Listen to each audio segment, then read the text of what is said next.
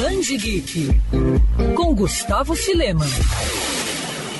A modernização de uma cidade sempre é um processo complexo. Até por conta disso, apesar de ser um momento histórico, algumas histórias e personagens acabam ficando para trás. Esse não é o caso de Vitória, uma jovem negra com grandes ambições e talento para escrita e que sonha em se tornar jornalista. Ela é a protagonista de Beco do Rosário, romance em quadrinhos da Ana Luísa Coller. A obra retrata a vida, luta e aventuras da garota na Porto Alegre da década de 20, época em que a capital gaúcha passava por um processo para ficar mais parecida com cidades da Europa.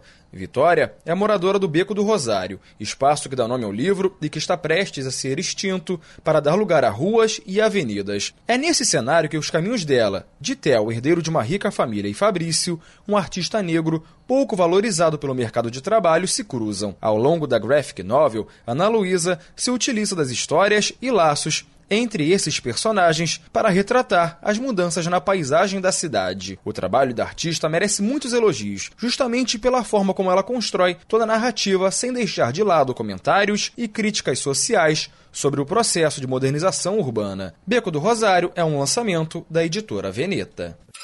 Quer ouvir essa coluna novamente? É só procurar nas plataformas de streaming de áudio. Conheça mais dos podcasts da Band News FM Rio.